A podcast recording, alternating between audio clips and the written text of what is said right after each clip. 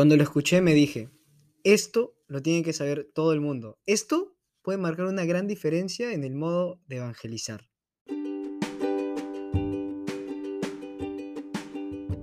Hola, ¿qué tal? Soy Andreno Boricagua. Es un gusto encontrarnos en un nuevo episodio del podcast del Teólogo Esponja.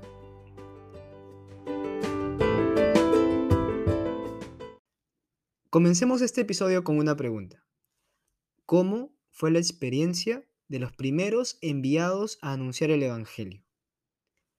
Luego de la resurrección de Jesús, de sus apariciones, de su ascensión a la derecha del Padre y del descenso del Espíritu Santo el día de Pentecostés, los primeros cristianos salieron a anunciar a Jesús resucitado, a anunciar de que estaba vivo, salieron a predicar el Evangelio. Y a la hora de predicar, siguieron aprendiendo muchas cosas. Una de ellas, de que el Señor iba por delante. Porque si bien era cierto que el Señor los enviaba, también descubrieron que el mismo Señor ya había llegado antes que ellos a esos lugares, a esas personas a donde habían sido enviados. De modo que, incluso siendo misioneros, siendo los evangelizadores, siendo los predicadores de la palabra, los primeros cristianos seguían siendo discípulos del resucitado.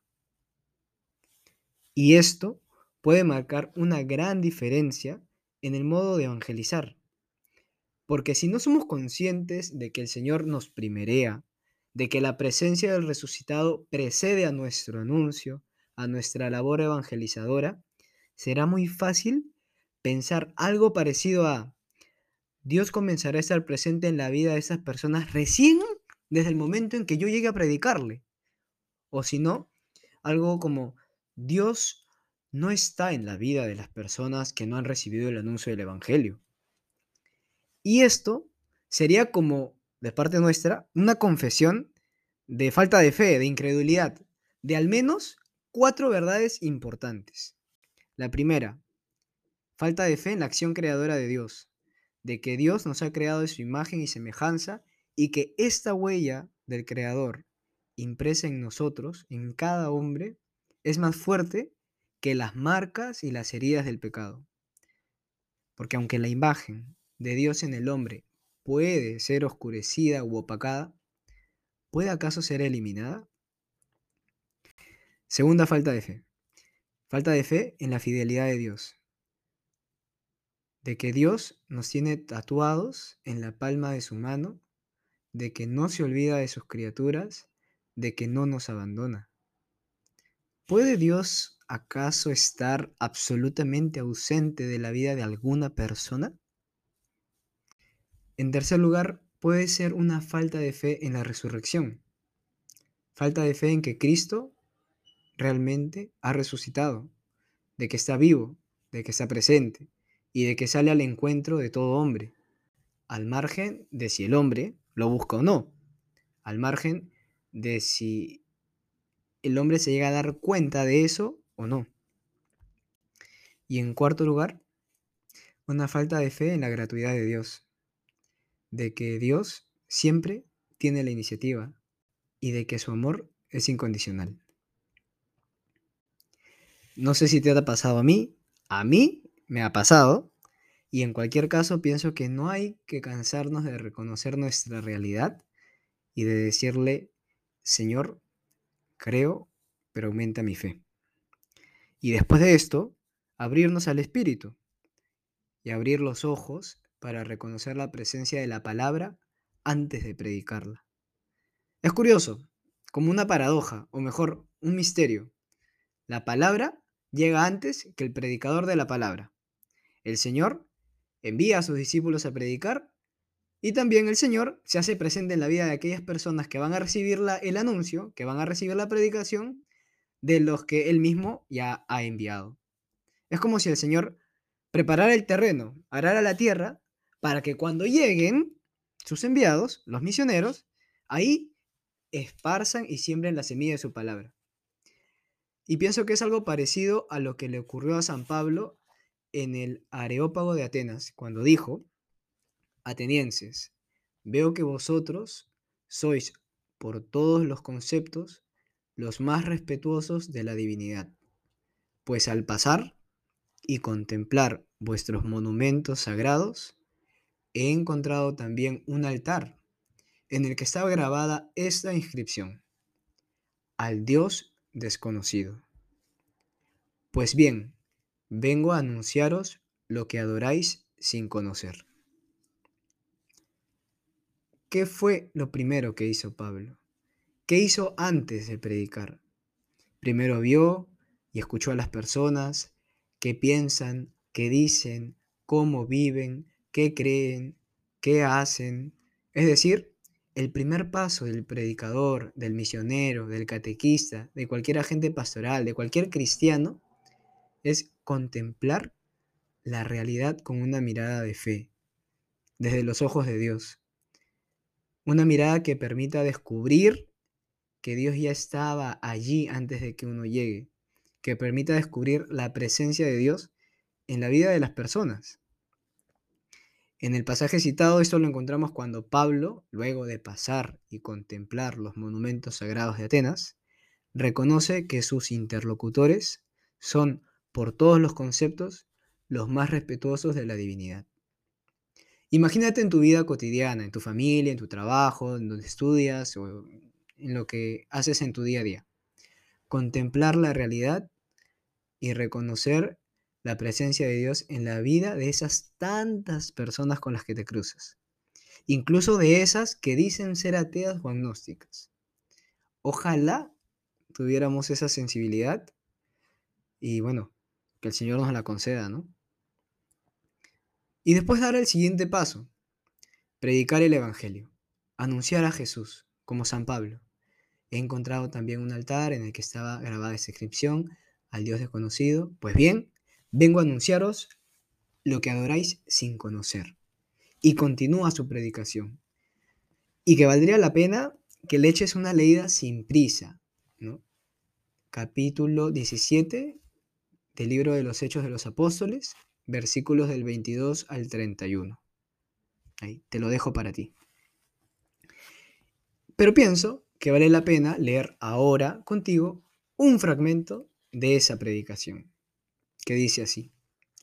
No pensemos que Dios se encuentra lejos de cada uno de nosotros, pues en Él vivimos, nos movemos y existimos, como han dicho algunos de vosotros. Hechos 17 del 27 al 28. De este pasaje quisiera destacar dos cosas. La primera, que encontramos en San Pablo la misma convicción de que la presencia de Dios en la vida de todas las personas, en primer lugar, es permanente. Y en segundo lugar, consecuencia de lo anterior, es que esa presencia de Dios en la vida de las personas es anterior a la llegada de un misionero anterior a la llegada del catequista, del evangelizador, etc. Y la segunda cosa de la que quisiera hacer mención de este pasaje es el lenguaje que usa San Pablo. Comunicarnos de un modo que las personas entiendan, así como San Pablo usa las palabras que decía alguno de ellos. Hemos ya hablado de reconocer la presencia de Dios en la vida de las personas antes de yo anunciar el Evangelio de modo explícito. Hemos hablado luego de un segundo momento, de un anuncio explícito, de ponerle nombre a ese Dios desconocido que adoran sin conocer. Y que el anhelo de Dios que late en sus corazones encuentre respuesta en Jesús. Dicho esto, es importante tomar en cuenta que entre lo primero y lo segundo hay un espacio de tiempo intermedio que no podemos determinar de antemano de cuánto tiempo hablamos. A veces es más de lo que uno piensa.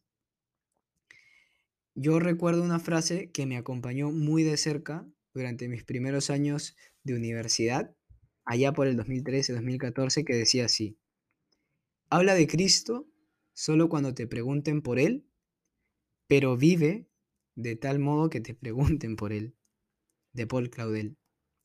Y mi experiencia es que eso de que te pregunten por él puede tomar meses y años. Esto exige de, mí, del cristiano, del enviado, del evangelizador. ¿Qué cosa exige? La capacidad de discernir. Exige afinar la sensibilidad, tener una espiritualidad de ojos abiertos y no de ojos cerrados, una espiritualidad de oídos abiertos. Por eso el misionero, el cristiano, sigue siendo formado por el Señor incluso en pleno desempeño de su misión. El, predicador sigue siendo formado incluso en la medida en que predica. De modo que tenemos que ser moldeables, plásticos, dejarnos formar, siempre ser discípulos hasta el final. Y gracias a ser discípulos, buenos misioneros. Una última consideración. Si las personas que escucharon la predicación de Pablo en el Areópago hubieran respondido a una encuesta de satisfacción acerca del servicio de Pablo como predicador, el resultado hubiera sugerido la idea de que lo hizo mal. Lo digo porque algunos se burlaron y otros creyeron.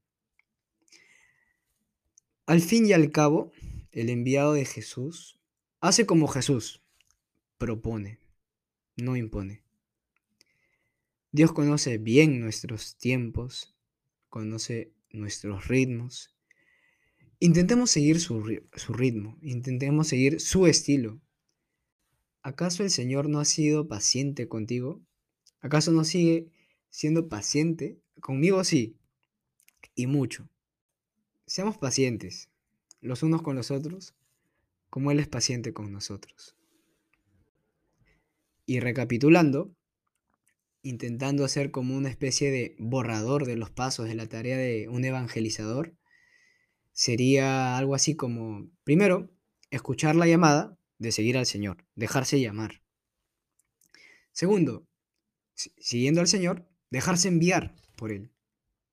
Tercero, podemos decir que el Señor nos envía a un lugar, pero es mejor decir que nos envía hacia personas, a veces sucede que nosotros somos los que nos movemos hacia ellas, otras veces es el Señor quien nos la envía y son ellas más bien las que se acercan a nosotros.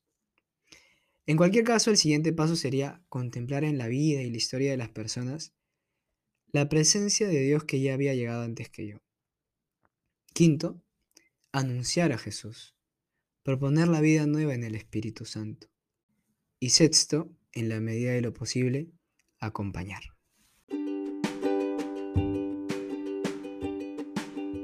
Arigato por escuchar. Espero que esto te pueda ayudar no solo en tu servicio pastoral como catequista o algo así, sino también en toda tu vida. De modo que tu vida sea una misión. Nos vemos en el siguiente episodio del podcast del Teólogo Esponja.